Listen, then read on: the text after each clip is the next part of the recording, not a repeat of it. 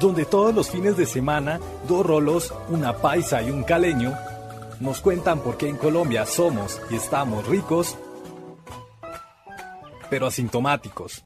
En ricos pero asintomáticos sabemos el papel crucial que juega la educación para el desarrollo de la sociedad. Por esta razón nos unimos al llamado del empresario Mario Hernández, quien nos invita a crear un movimiento nacional para que cada persona ayude directamente a niños y jóvenes que necesiten tablets, computadores o smartphones para estudiar. También quienes sepan de algún niño que los necesite o quien pueda donar pero que no sepa a quién puede escribirnos al DM de ricos pero asintomáticos. Buenos días, tardes o noches. Hoy los acompañamos Cristina Sasa y mi persona, Andrés Páez, Ambiente Bob. Eh, le enviamos desde aquí saludos a Víctor y a Juan que no pudieron acompañarnos en esta ocasión. Les enviamos un abrazo desde, desde el podcast. En esta edición nos acompaña Orlando Avendaño. Orlando es nacido en Valencia, Venezuela, periodista egresado de la Universidad Católica Andrés Bello de Caracas. También cuenta con estudios de historia de Venezuela. Actualmente es vicepresidente y coeditor en jefe de El American, medio de opinión y análisis. También columnista en el periódico español La Gaceta. Orlando también es autor del libro Días de Sumisión, que va por su tercera edición además con prólogo del secretario general de la OEA, el señor Luis Almagro. Lo felicitamos por esos logros, Orlando, y bienvenido a Ricos pero Asintomáticos. Muchas gracias por aceptar la invitación. Gracias, Andrés, eh, a ustedes. Es un gusto estar aquí. Bien. Mm, para comenzar, invitamos eh, a Orlando al movimiento nacional que propone el empresario Mario Hernández para que cada persona ayude directamente donando tablets o computadores que pueden ser de segunda o nuevos si está en sus posibilidades a niños y jóvenes que los necesiten para estudiar. ¿Qué opina esta iniciativa, Orlando? Eh, fantástico. Yo creo que eh, son las iniciativas privadas las que realmente eh, abordan eh, el tema de la bueno de, la pobreza y todo ello mucho más de lo que mucho más eficiente además de lo que podría hacer el Estado. Eh, eso evidentemente conlleva una serie de valores para, para, para la empresa así que la celebro profundamente. Perfecto Orlando. Bien eh, saludos desde, desde aquí a nuestra compañera Cristina en Medellín. Cristina, ¿cómo estás? Hola Andrés, estoy muy bien, muy contenta de saludar a Orlando. Eh, y no, pues saludos a los compañeros que hoy no están con nosotros. Eh, Orlando, pues quiero hacer, quiero adelantarme con unas preguntas. Orlando, yo quiero saber desde qué ciudad en cuenta?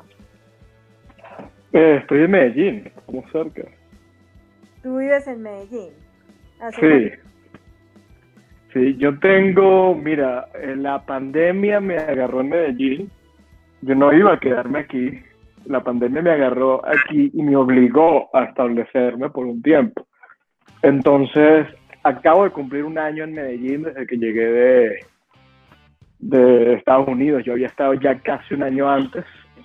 Yo desde que salí de Venezuela he estado entre Estados Unidos y Colombia, eh, pero este es el periodo en el que eh, más eh, he estado. ¿En qué año saliste tú de Venezuela? En el 2018, en julio del 2018. Mm, ¿Y te radicaste en cuál ciudad de Estados Unidos? Nueva York. Ah, ya. Ah, bueno, y tenía otra pregunta para Orlando. Em, lo, vi que el prólogo te lo hizo Luis Almagro. ¿Cómo lograste como esta colaboración o cómo fue eso? claro, bueno, la, es la tercera edición. Eh, el primer prólogo lo hizo quien me acompañó en el libro, que fue una historiadora de la, de la Católica, donde estudié, la profesora María Soledad Hernández. Y, para la tercera edición yo, bueno, yo conozco a Almagro eh, por el tema de Venezuela, evidentemente eso nos ha impuesto eh, juntar nuestras causas de alguna manera. Y, hemos coincidido en, algunos eventos y, y bueno, eh, yo guardo una profunda admiración por él, por, la contienda que ha llevado desde la OEA denunciando no solo lo que ocurre en Venezuela, sino en Cuba, que, que bueno, muy pocos, incluso todavía, tienen el coraje de alzar la voz contra lo que ocurre en Cuba. Y Almagro ha sido una de esas voces y, y bueno, mi libro es, es, es, un trabajo periodístico, pero al mismo tiempo es una especie de denuncia eh, en, la responsabilidad de Cuba, eh, en la tragedia que estamos pasando los venezolanos. Y Almagro era el perfil perfecto para eso. Entonces, bueno, yo hablé con él y, y accedió, me dio ese privilegio de, de, estar en días de sumisión. Ah, no, qué maravilla.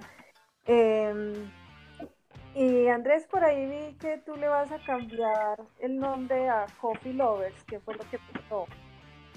Sí, en efecto, eh, resulta que indagando un poco más sobre, sobre el nombre de, la marca, encontré que había una homónima, había una con el mismo nombre, entonces eh, próximamente estaré cambiando el nombre. Ah, bueno, ¿ya tienes alguna idea? Pues tengo, tengo varias, eh, eh, lo más, aunque lo más probable es que se llame Earth Lovers o también estaba pensando en, sí, en, en Seeds of Life. Ah, bueno. Si de pronto cuando tiene alguna idea para Andrés, y también contarle a Orlando el café que tú vendes, de dónde proviene y todo. Ah, perfecto. Eh, pues para comentar, es un café, son cafés de la marca Mil Días, provenientes de Santander. Son cafés especiales con pues aromas, algunos con aromas y sabores más intensos que otros. Eh, se están manejando unos blends y también unos cafés más puros. Eh, en cualquier caso, eh, quien desee contactarnos para, para, poder degustar este delicioso café puede hacerlo al teléfono 310-554-5792. Lo haré, lo, voy a hacer. Sabes que yo no soy, eh, ahí fallé, he fallado como, como residente de Medellín y de Colombia, no soy muy, eh, no, muy afín al café, pero voy a probar un tuyo, lo voy a hacer. Ah, perfecto. Perfecto, perfecto. Claro que sí, te lo, te lo haremos llegar cuando gustes. Sí, sí, lo, contactaré. Gracias. Bien. Arrancamos con las preguntas. Listo. Listo. listo. Comienza, ¿Mm? comienza tú, Andrés, entonces. Listo. Perfecto. Entonces, eh, en esta batería de, preguntas, la primera es eh, que nos cuentes, por favor, sobre tu libro Días de Sumisión. ¿Qué te llevó a escribirlo y por qué deberíamos leerlo? Em, bueno, Días de Sumisión fue mi, trabajo de grado en la universidad eh, disintió un poco de la, de la, forma usual en la que son los, trabajos de grado, porque al final yo lo, estructuré como un libro. Eh, tiene un, bueno, un tono literario que no es el académico usual de los trabajos de grado. Y, y nació eh, en parte por la necesidad de construir una historia en la que se identificaran responsables, responsables de lo que ocurre en Venezuela y, responsables de lo que está ocurriendo en el resto de la región. Em, es Cuba, y yo quería eh, armar esa historia, ¿no? Cómo Cuba poco a poco fue eh, conquistando Venezuela. eh, fue conquistando a la sociedad venezolana, porque no solamente fue un triunfo político, sino fue un triunfo eh, social, un triunfo económico fuerte. en el 89, Fidel lo invitan a la toma de posesión del presidente Carlos Andrés Pérez y es recibido con, con honores. Y es recibido con honores eh, no solamente por parte importante de la sociedad venezolana, sino por toda la intelectualidad venezolana.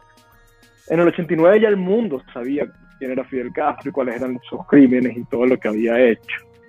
Pese a ello, eh, fue recibido.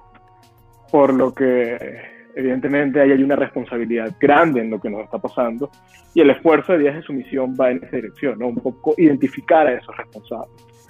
Eh, identificar no solamente a los que conocemos, son fáciles de precisar, no sé, Chávez, eh, Arias Cárdenas, todo el movimiento golpista de Hugo Chávez, sino a esa intelectualidad, esos eh, eh, medios de comunicación, empresarios, etcétera, con los que hoy nos sentamos, a los que hoy respetamos, a los que hoy invitan a foros, pero que fueron responsables completamente de lo que pasó en Venezuela. Entonces, bueno, por ahí va, va el esfuerzo de, su misión, la, intención del libro. Entiendo, Orlando. Eh, ¿Cuáles fueron las condiciones, ya entrando en materia, que llevaron a Chávez al poder? A ver, Chávez, Chávez fue un producto de, de una inconformidad muy grande, por un lado, que había con, la clase política venezolana, eh, por el, con el modelo eh, político, económico venezolano.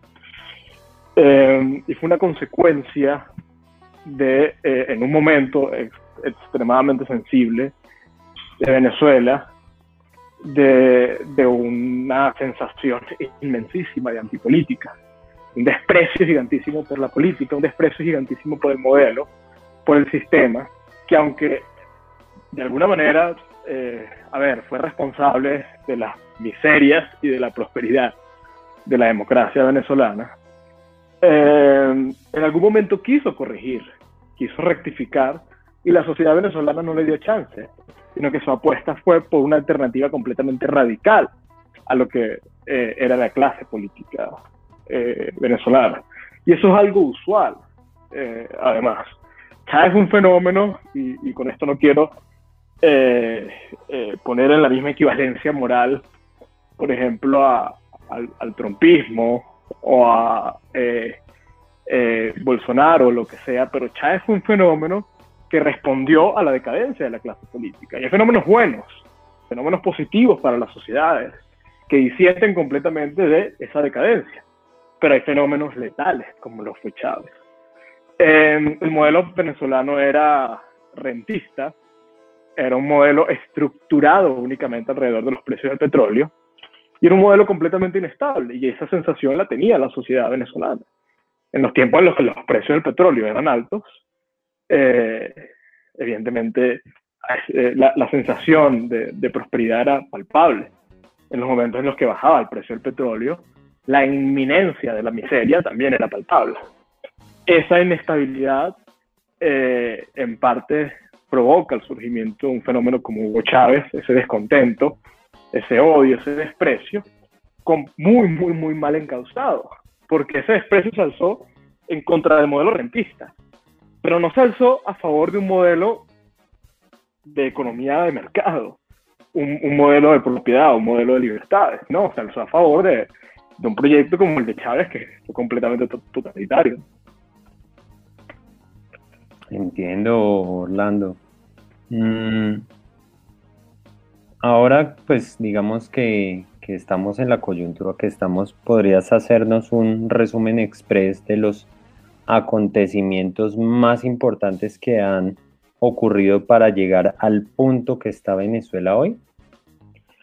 Claro. Eh, a ver, eh, hay formas de, de verlo, ¿no? Yo creo que podríamos dividirlo en dos etapas.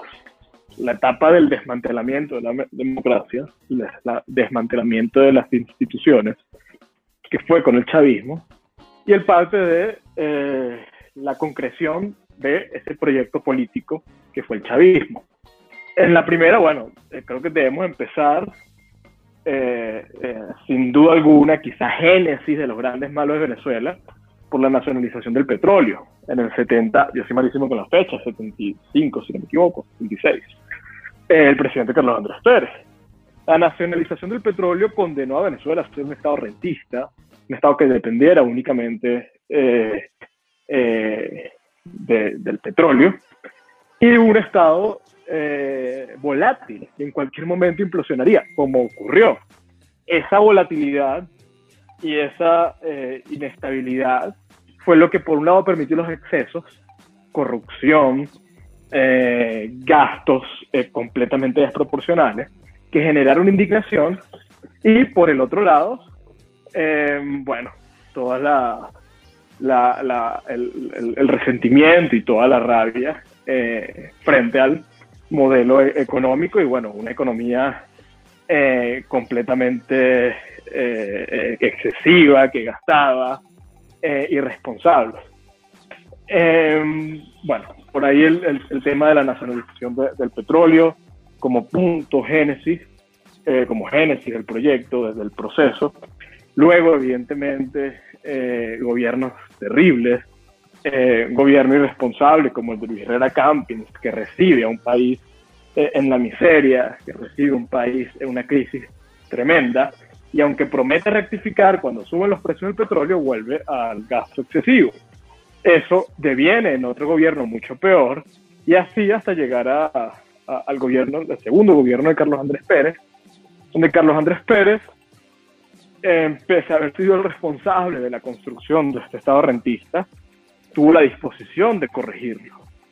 Eh, todos sabemos eh, todo el mito que hay en torno al paquetazo y todas las propuestas liberales del gobierno de Carlos Andrés Pérez fueron frustradas y fueron vistas como precisamente un golpe a la sociedad.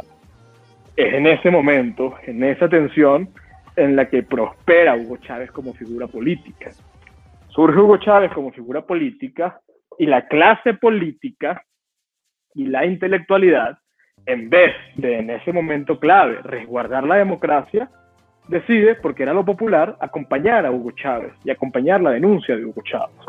Una denuncia completamente criminal, porque Hugo Chávez debutó en la política tratando de matar al presidente y matando civiles.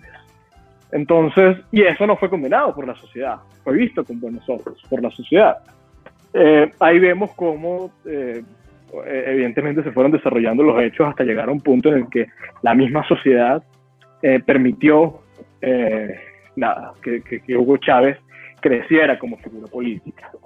Llega Hugo Chávez al poder y bueno, nada, los, recursos que utilizó fueron claros, tomar eh, a, la justicia, capturarla completamente, capturar eh, ya era sumamente fácil porque PDVSA era del Estado, pero tener esos recursos y ponerlos a merced del Estado hizo que el gobierno de Hugo Chávez se convirtiera en un gobierno prácticamente omnipotente, un gobierno con los recursos suficientes para someter a la sociedad. Eh, bueno, luego fue captando eh, eh, empresarios, medios de comunicación, sometiéndoles con la justicia. Ya la tienes, obviamente una racia dentro de las Fuerzas Armadas para tener unas Fuerzas Armadas que pudieran acompañarte. Un proyecto muy estalinista en última, un proceso muy similar a, a una Unión Soviética en sus primeros años. Y al final lo logró. Evidentemente siempre contando con, uno, una comunidad internacional completamente dócil, una comunidad internacional embelesada, completamente cautivada por el fenómeno de Hugo Chávez, y dos, con una oposición interna mucho más dócil y sometida a esa estructura económica mega gigante que tenía el régimen de Hugo Chávez. Entiendo. Mm, ahí, ¿qué papel, ¿qué papel ha jugado el, el bloqueo? El bloqueo ninguno. Mira, el bloqueo es obviamente es el mito, es el mito tradicional eh, con el que la izquierda, los regímenes totalitarios de izquierda, justifican la miseria a la que someten a, a, sus gobernados. Eh, bueno, Cuba es el eh, ejemplo perfecto. La Unión Soviética también utilizó la narrativa.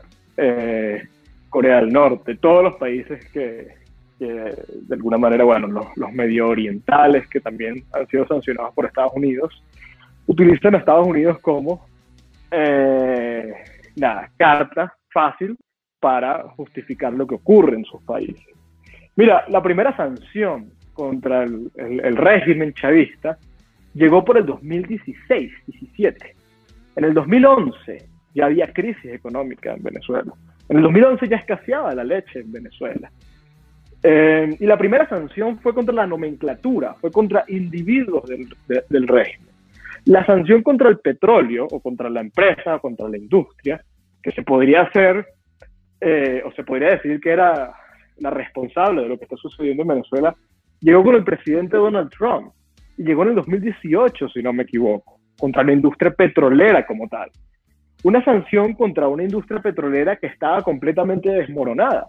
Una industria petrolera que ya no producía eh, nada, que tiene unos niveles absurdos, eh, patéticos de, de, producción. Entonces, no, no, no, no existe cabida. Además, ve hoy Venezuela. Venezuela es una especie de paraíso eh, criminal donde hay una cantidad de recursos prácticamente ilimitados que están fluyendo dentro de Venezuela, dentro de la clase, entre la clase gobernante. Entonces yo no sé si ustedes vieron la noticia, pero resulta que ahora hay un hay un, un, bueno, un centro de venta de carros Ferrari en Venezuela. Y se ven carros Ferrari en las calles en Venezuela eh, quiénes los manejan. O sea, e-, es evidente, ¿no? ¿Dónde está el bloqueo?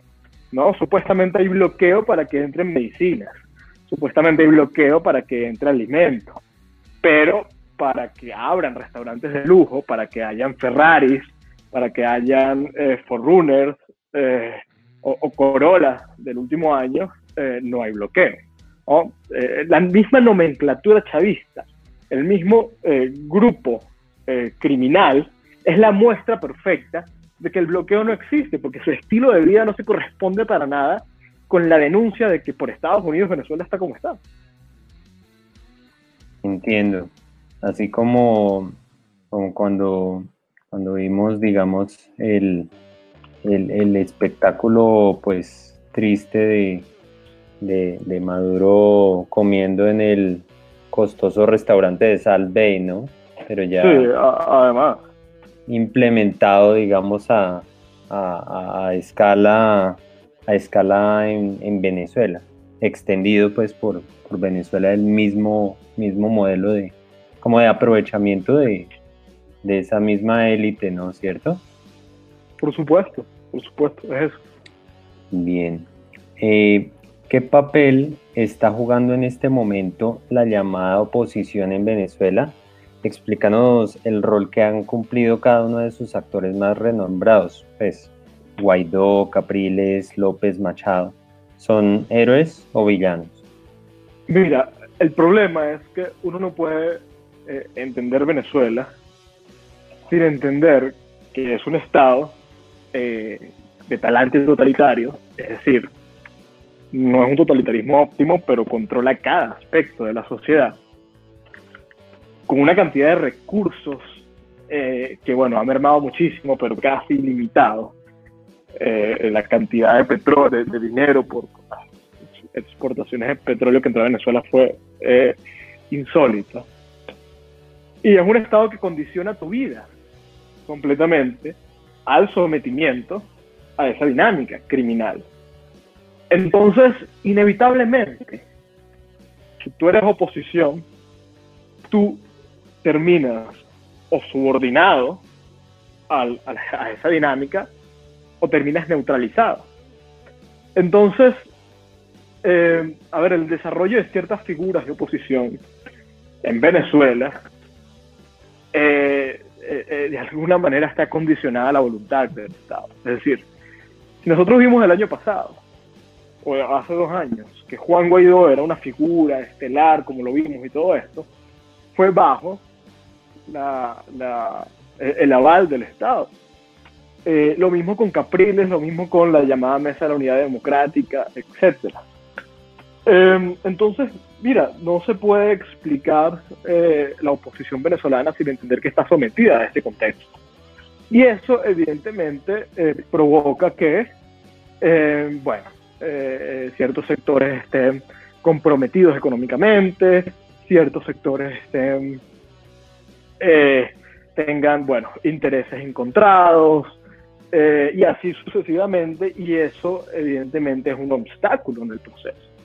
Entonces, mira, eh, con el chavismo fueron muchísimos los que se hicieron millonarios, y no solamente gente afín al chavismo, gente que usa la eh, camisa roja, no, o sea, gente de la clase alta, primos de políticos, de políticos muy prestigiosos, con mucho eh, con mucha llegada internacional, se favoreció muchísimo el chavismo. Y esa fue parte de la estrategia, de alguna manera, eh, eh, ir, penetrando esos espacios de la sociedad para condicionarte.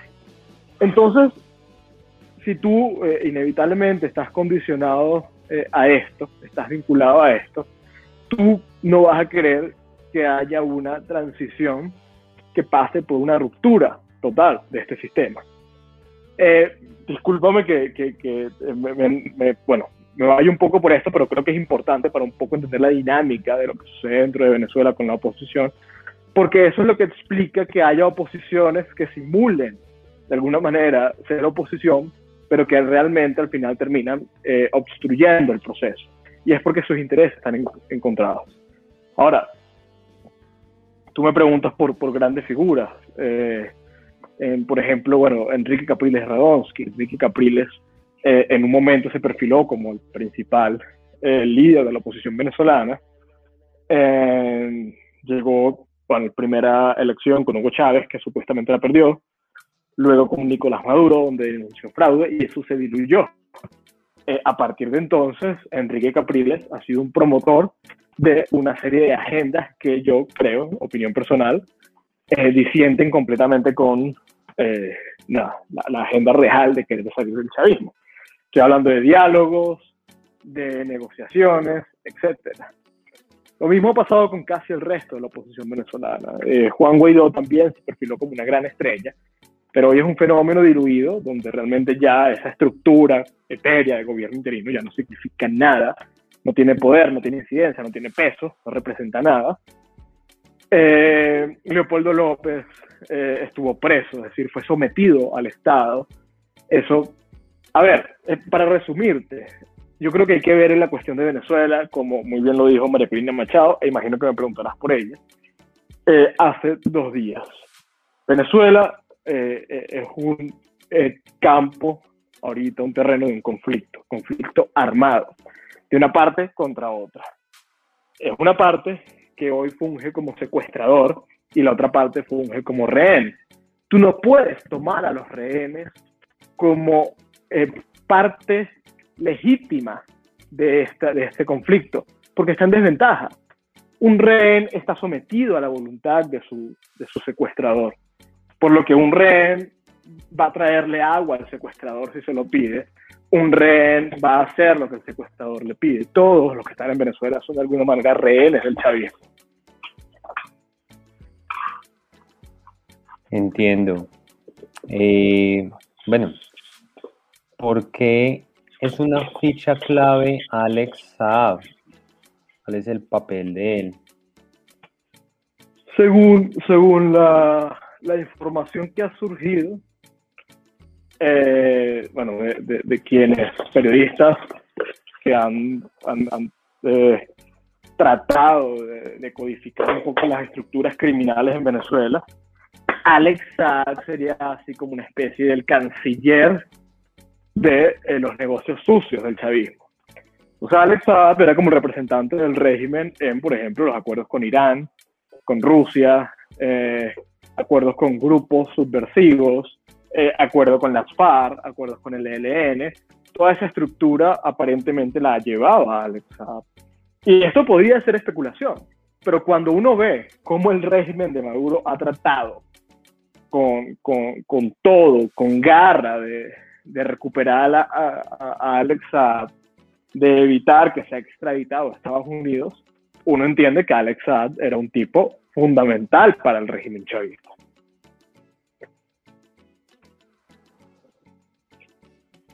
Bien, ya para mencionarte, pues aprovechando que, que, tú preguntas y pues el tema, que hablamos del tema de María Corina Machado, ¿cómo es tú el futuro de 20 Venezuela, de esa, de esa agrupación política, si se le puede decir, eh, su estabilidad, su futuro, ¿cómo lo ves?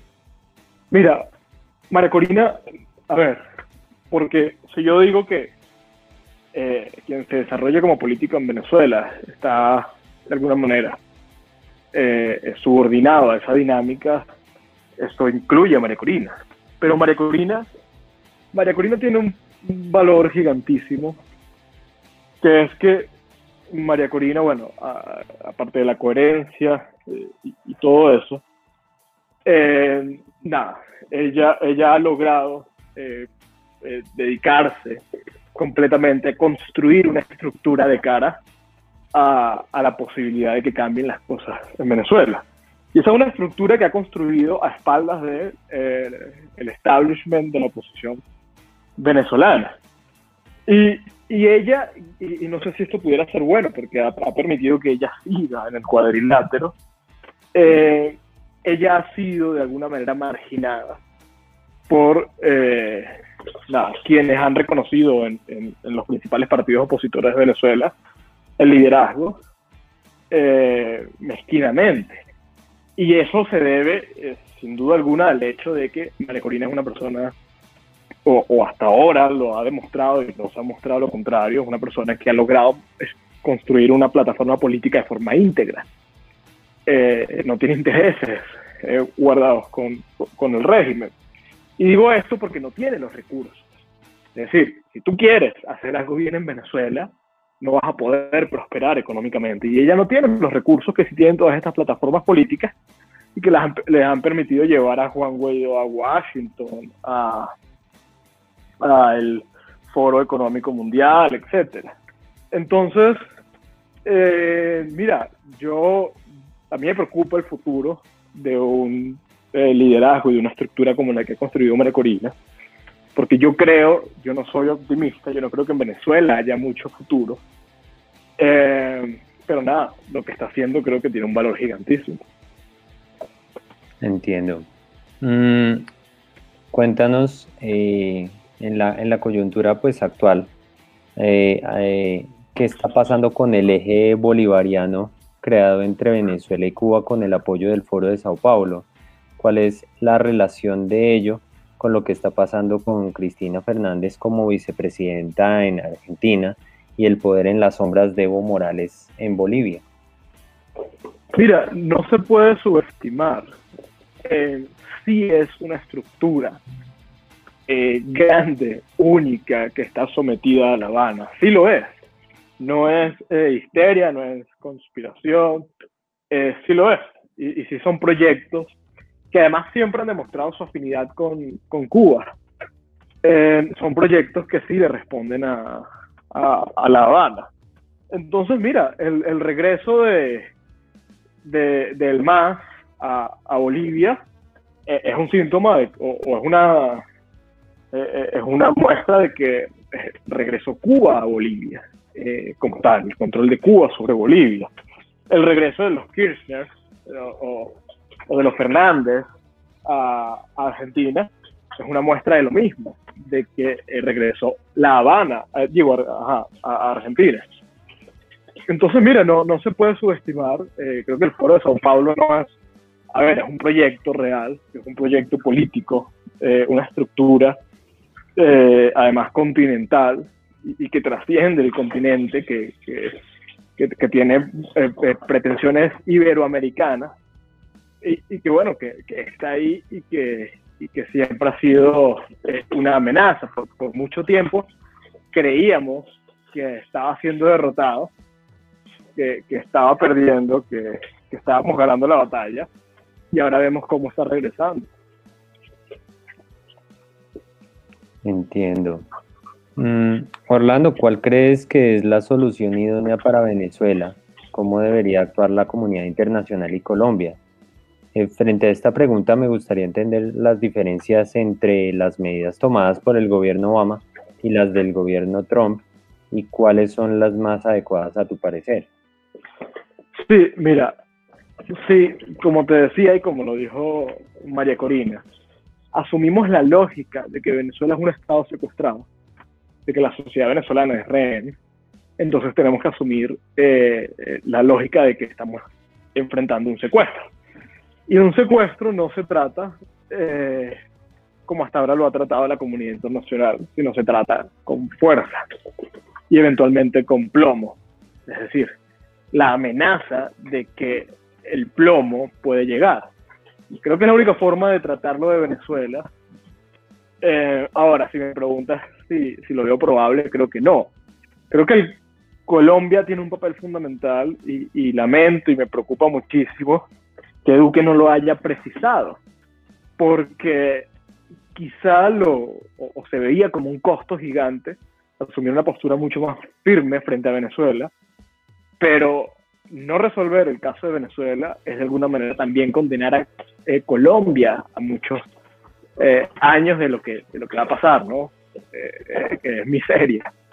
Entonces, mira, yo creo que la comunidad internacional falló eh, hablo en pretérito porque creo que no hay espacio para que la comunidad internacional eh, resuelva el caso de Venezuela ya. Creo que falló.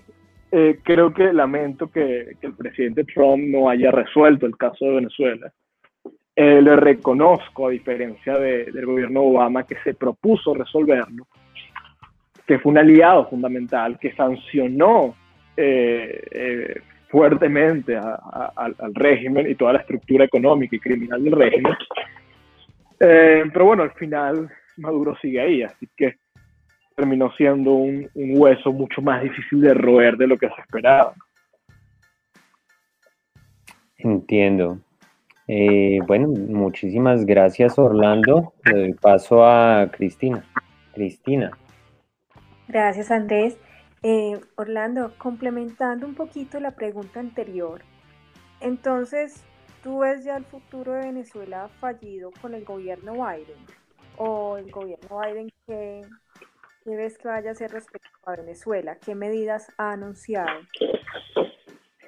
Mira, bueno, la medida es que afortunadamente por ahora va a continuar la política del expresidente Trump, va a continuar las sanciones, eh, el reconocimiento a Guaidó, que, que, en sí no es algo positivo, eh, sino que, bueno, tiene el valor de que pasa por un desconocimiento a Maduro. Eso es lo bueno de, de, que Guaidó todavía exista. Em, pero es eso, mira, no, no soy optimista, no soy optimista. Em, creo que el caso de Venezuela es demasiado complejo. Creo que, que la región cuando no, si no lo hizo en los momentos más sensibles, no, no creo que lo haga. Ojalá eh, yo, yo, bueno, eh, eh, en partes no le apostaba a al triunfo de Joe Biden porque sentía que iba a terminar siendo un aliado de estos proyectos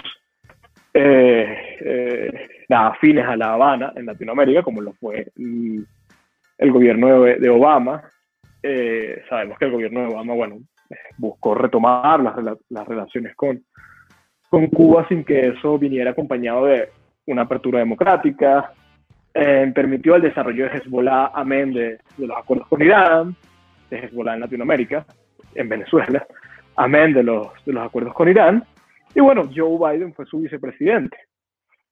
Pero mira, ojalá nos sorprenda, ojalá eh, yo no soy muy eh, fan de las intervenciones eh, militares, pero los demócratas suelen ser mucho más belicistas en ese sentido que los republicanos. Eh, Obama es un tipo sumamente belicista. no estoy de acuerdo con las intervenciones, con muchas de las intervenciones de, del gobierno de Estados Unidos en la época de, de Bush o en la época de Obama, pero quizá habría una intervención que yo apoyaría sería en, en Venezuela. Eh, ¿Creo que ocurra? No, no creo que ocurra. Creo que eh, no existe ese escenario. Y, nada, creo que Colombia, eh, el gobierno de Duque fue excesivamente blando en ese caso y lo va a pagar muy caro. Colombia lo va a pagar muy caro. Bueno, han pasado dos meses desde la posesión de Biden. Viendo en, en retrospectiva todo lo que sucedió, ¿qué aciertos y desaciertos crees que tuvo el gobierno de Trump? Mira, eh, aciertos, bueno, eh, es palpable, es, evidente, lo reconocen hasta sus enemigos. Eh, Trump logró con una bajada de impuestos tremenda y, y bueno, uno tratar de impulsar la industria nacional y, y, salirse de acuerdos injustos, etcétera, logró una, una, prosperidad económica importante en Estados Unidos. Eh, Estados Unidos fue una economía, tuvo una economía mucho más libre con Trump que la que tuvo con, con, Obama y eso es completamente favorable. Creo que eh, en política exterior fue fantástico el gobierno de Trump, la verdad es que eh, le reconozco todo, todos los triunfos, los acuerdos de Abraham, todos los acuerdos de paz entre Israel y, y países islámicos, creo que fueron, bueno, de, de las a, ver, a, otros políticos o a otros activistas, por mucho menos le dieron el Nobel. Trump orquestó eh, el acuerdo histórico o la cumbre histórica entre las dos Coreas. Eh, nuevamente, a otros por mucho menos le, dieron el Nobel, como por ejemplo a Juan Manuel Santos o a Barack Obama. Eh, bueno, eso por un lado. Por el otro lado, su postura frente a Latinoamérica.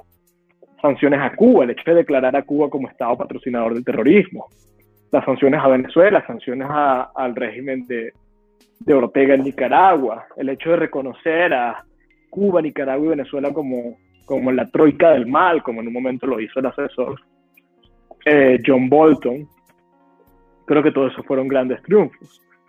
Eh, desaciertos. Mira, creo que yo, yo en un momento lo celebré, pero creo que la retórica, eh, contribuyó a, generar un grado de tensión muy, muy peligroso en, Estados Unidos, sobre todo la retórica de los últimos meses de la administración Trump, del presidente Trump, ¿no? Todo el tema de las denuncias, de fraude y todo eso, eh, se le salió un poco de las manos.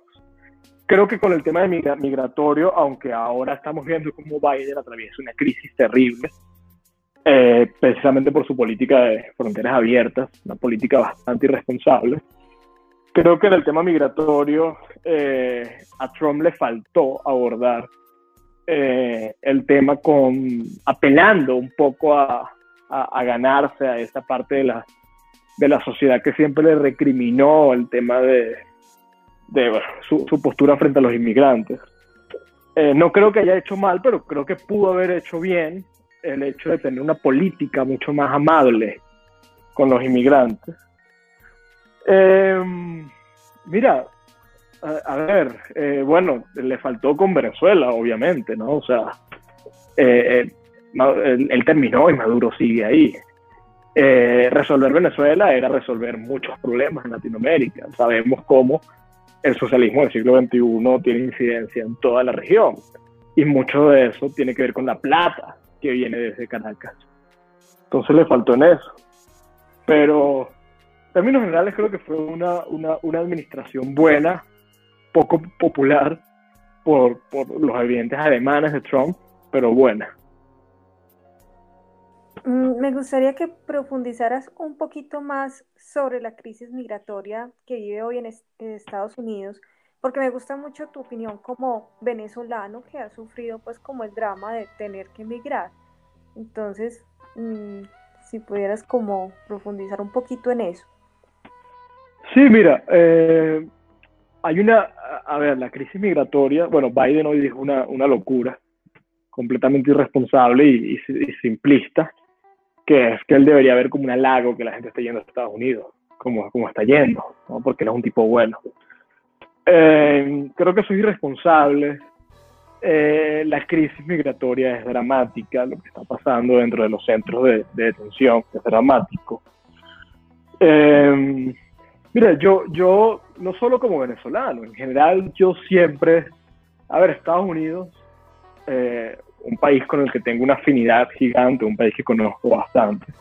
Es un país, por ejemplo, Nueva York, una ciudad en la que, estuve bastante, una ciudad a la que tengo un cariño gigante, es construida a partir de, la migración.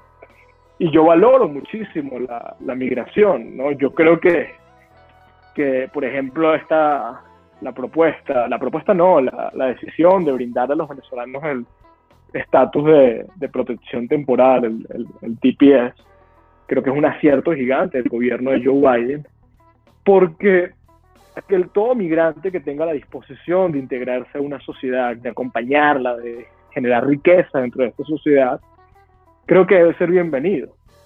Eh, ahora, hay procesos, yo creo en los procesos. Eh, creo que un país, un Estado, tiene la responsabilidad, una de las pequeñas responsabilidades que creo que tiene el Estado, es la de velar por la seguridad de sus ciudadanos, de sus gobernados. Y eso pasa por garantizar que los procesos se cumplan. Entonces, pretender que todo el mundo pueda entrar a Estados Unidos, quien sea, sin importar eh, el antecedente que tenga, eh, y como le da la gana, creo que es una irresponsabilidad. Y esa retórica es lo que está generando que hoy en la frontera haya una crisis severísima de migrantes. Eh, yo creo que, bueno, debe atenderse de, urgentemente, pero por otro lado creo que debe haber eh, un acompañamiento mucho más humano y sensato a los quienes han migrado a Estados Unidos y hoy están eh, generando riqueza en Estados Unidos. Listo, y para cerrar este tema de Trump, eh, ¿cómo es el futuro de él, el futuro político de él? ¿O, ¿O, crees que debe dar paso ya a nuevos liderazgos? Mira, si algo quedó clarísimo, aunque Trump, eh, y puede ser disputable, cada quien piensa lo que piensa, pero aunque Trump no haya quedado en la Casa Blanca, no sé si perdió o no, yo creo que perdió. Eh, yo creo que esos denuncias de fraude al final se diluyeron y eso quedó claro eh, eh, con el transcurso de los hechos. Yo creo que lo que eh, nos quedó a todos, eh, quedó evidente, es que Trump es un fenómeno político y es un fenómeno político dentro del, Partido Republicano. Eh, bueno, Trump es el presidente electo más votado de la historia el presidente electo no, presidente en funciones, más votado de la historia. Eh, Biden se convirtió en el candidato más votado de la historia, pero Trump fue respaldado. Y fue respaldado sobre todo por él, eh, por su proyecto, por lo que él ofrecía. Biden no, Biden era, Biden no era el mejor candidato de, del Partido Demócrata, eso era claro. Biden era el anti-Trump, eso era lo que representaba Biden. Entonces, mira, eh, Trump eh, es un fenómeno político, eso, bueno, lo hemos visto, cómo se ha venido comportando el Partido Republicano, las bases del Partido Republicano. Eh, más del 50% de los eh, quienes se identifican con el Partido Republicano apoyaron, por ejemplo, el asalto, el asalto al Capitolio. Más del 50% está convencido de que Trump ganó las elecciones. Entonces, mira, yo creo que Trump va a ser una figura importantísima en los próximos años. Yo creo que el Partido Republicano, si quiere ganar las próximas elecciones, va a necesitar de Trump. Eh, Trump, bueno, probablemente vaya a buscar tener presencia en los próximos años y vaya a impulsar su movimiento dentro del Partido Republicano, que va a ser el trumpismo. Y cualquier candidato que quede, sea él, o sea alguien de él o no, va a inevitablemente tener que estar de la mano del trumpismo.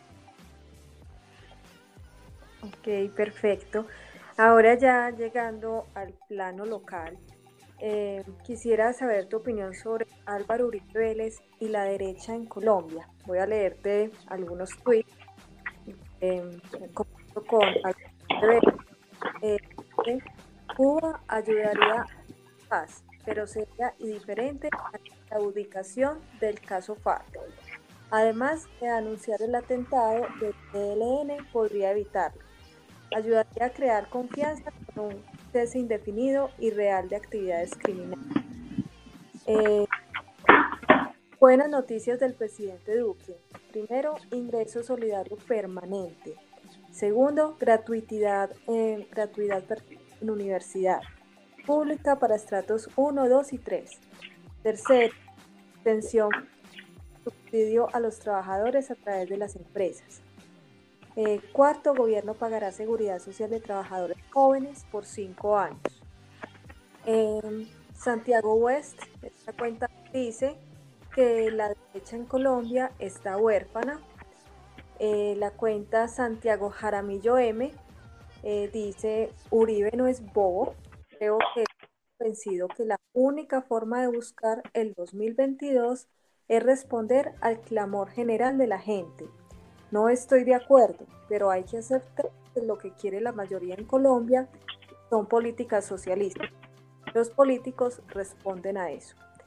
Bueno, quisiera conocer tu opinión, Orlando, acerca de Uribe Vélez y la derecha en Colombia.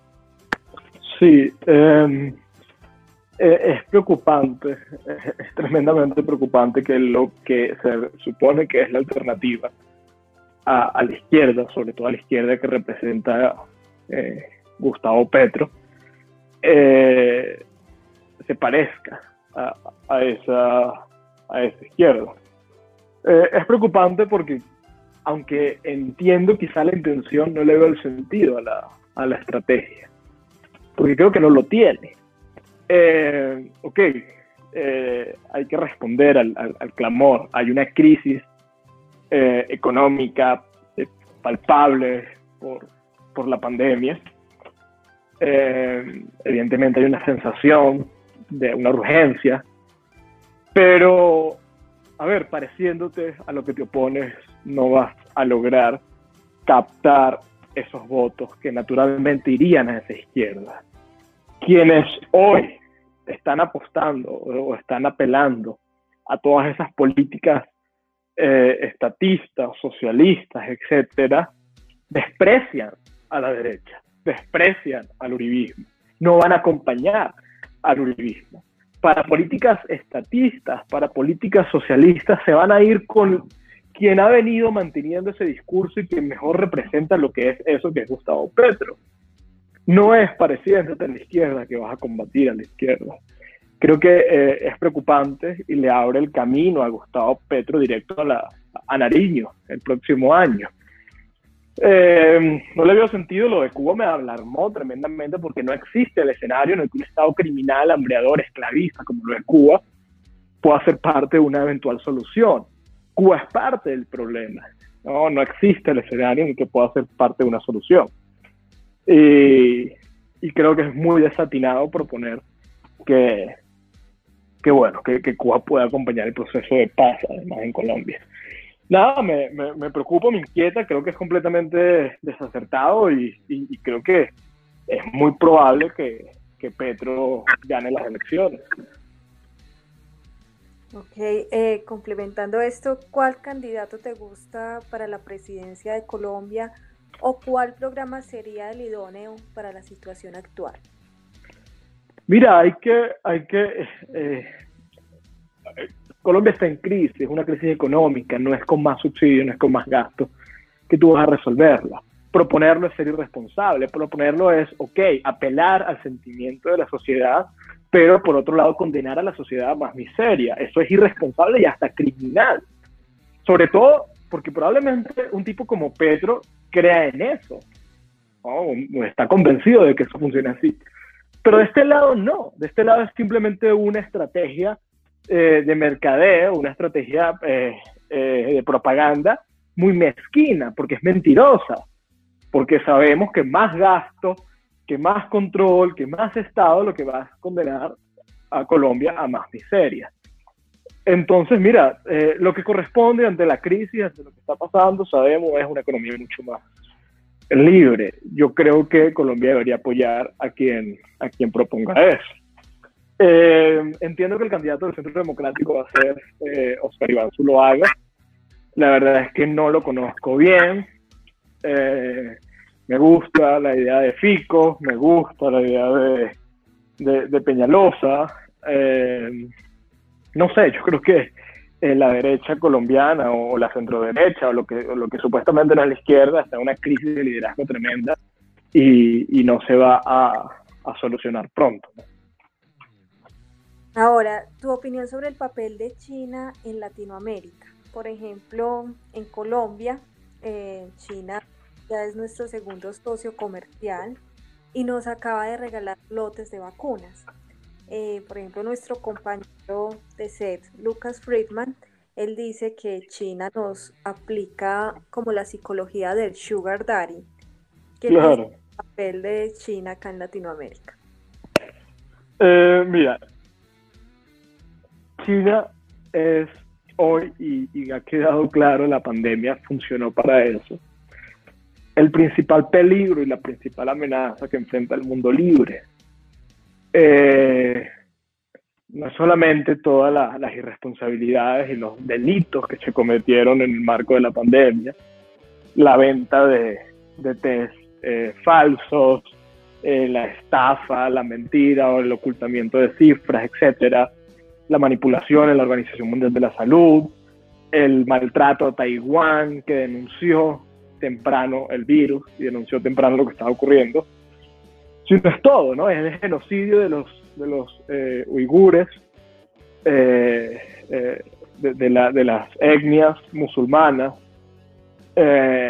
bueno, es la persecución política y es el hecho de que China, China se está convirtiendo en un monstruo económico que le hace frente a un Estados Unidos hoy blando, dócil con la administración de Biden.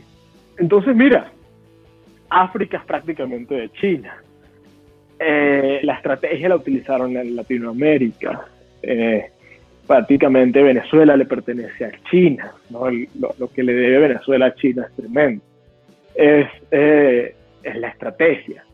Y el hecho de que, Venezuela, que China cada vez eh, busque eh, más acuerdos comerciales con países latinoamericanos no tiene otro propósito sino ese. Es político, es únicamente político, es tener presencia, es tener influencia y tener control también. Ok, em, ahora por favor, eh, mensaje para quienes dicen que Colombia está peor o igual que Venezuela. Voy a leer un tuit de Santiago Cárdenas. Santiago Cárdenas respecto a esto nos dice, solamente hay dos posibles explicaciones para que alguien afirme que Colombia está cerca, igual o peor que Venezuela. Primero, ignorancia absoluta en el tema y hablar desde profundo fanatismo. Segundo, tiene un problema cognitivo muy fuerte. Algunos es una mezcla de las dos cosas. ¿Tú qué nos dirías acerca de las personas que hoy dicen que Colombia está igual o peor que Venezuela? Mira, Colombia es un país, a ver, yo estoy en Colombia porque Colombia no es Venezuela. Más de un millón, más casi dos millones o más, no sé, de venezolanos huyeron de su país hacia Colombia porque Colombia no es Venezuela. Colombia es un país aún libre, Colombia es un país aún próspero, Colombia es un país eh, aún moderno y con una gente increíble. Eh, Colombia no es Venezuela, pero esto no quiere decir que Colombia no va a ser Venezuela. Eh, yo creo que no existe país, eso ha quedado clarísimo en los últimos meses, que esté plenamente blindado de la posibilidad de caer en un proyecto como el de Venezuela. Chile hace poco era la, la, joya de Latinoamérica, el modelo de Latinoamérica, el modelo de libertad en Latinoamérica. Y Chile está al borde de caer en un proyecto político socialista eh, eh, tremendo, completamente eh, anarquista, en el peor sentido de la palabra. vemos a Argentina, vemos Bolivia, Perú en una crisis institucional tremenda, Nicaragua, entonces, mira, yo creo que no se puede dar por sentado que Colombia está a salvo. Eh, creo que Colombia eh, tiene unos valores y unos, unas columnas institucionales y sociales que, podría, eh, no sé, servir como obstáculo para que Colombia sea como Venezuela. Colombia lleva años, décadas en un conflicto cruentísimo, en un conflicto durísimo contra las guerrillas marxistas, y es un conflicto que todavía está latente, y eso ha, en algunos casos, eh, nada, curado la posibilidad de que, de que, de que algunas, de algunas partes de la sociedad acompañen un proyecto como el de Petro o se dejen imponer un proyecto como, como el que propone Petro. Pero nuevamente, no creo que Colombia esté a salvo, no creo que exista ningún país que esté a salvo y creo que es demasiado latente la posibilidad de que, de que Petro llegue a la, a la presidencia. Eh, Orlando, por último, eh, cuentas tuiteras que nos recomiendes, por favor. Eh, el American, el American underscore. sí. ¿Y a quién más nos recomienda seguir? A ver, ah, mira, a ver, yo soy malísimo para, para recordar, no, bueno, cuando me preguntan cosas así, pero eh, Mira, no sé, en Estados Unidos eh, hay una mujer que está haciendo un trabajo fantástico por el tema de las de, dejar a un lado la victimización en las comunidades negras, que es Candace Owens, creo que hace un, trabajo fantástico. Em, mira, no sé, si quieres te puedo armar una lista y, y, se las hago llegar. Así lo hacemos. Cuando vamos a lanzar el podcast, entonces eh, quedamos con tu listica para, para darle los recomendados a nuestros oyentes. Seguro, lo voy a hacer. Lo prometo. Bueno, y a nuestros oyentes, eh, recuerden votar por el señor Tweet y por las quotes de nuestros invitados. Eh, bueno, ya llegamos al final del programa en compañía de Orlando y Andrés. Eh, muchas gracias por acompañarnos. Eh, Orlando, no, eh, buena toda la información que nos diste. Te deseamos muchos éxitos con la tercera edición del libro y que sean muchas más ediciones. gracias, Cristina, un gustazo. De American, que va muy bien con el American. gracias, gracias, Cristina, gracias, Andrés. Sí, muchísimas gracias. Una entrevista bastante interesante. Pues de pronto eh, también había, había detalles que no, mucho, algunos de los oyentes no desconocían del tema venezolano, así como de los demás temas que, que venimos tratando. Y nuevamente felicitaciones por el libro. Gracias, Andrés. Un gustazo. Bien, recuerden seguirnos en nuestras redes sociales como arroba ricoasintomati 1, el número 1. Hasta la próxima edición. En ricos pero asintomáticos sabemos el papel crucial que juega la educación para el desarrollo de la sociedad. Por esta razón nos unimos al llamado del empresario Mario Hernández, quien nos invita a crear un movimiento nacional para que cada persona ayude directamente a niños y jóvenes que necesiten tablets, computadores o smartphones para estudiar. También quienes sepan de algún niño que los necesite o quien pueda donar pero que no sepa a quién puede escribirnos al DM de ricos pero asintomáticos. Un producto Lucas Friedman.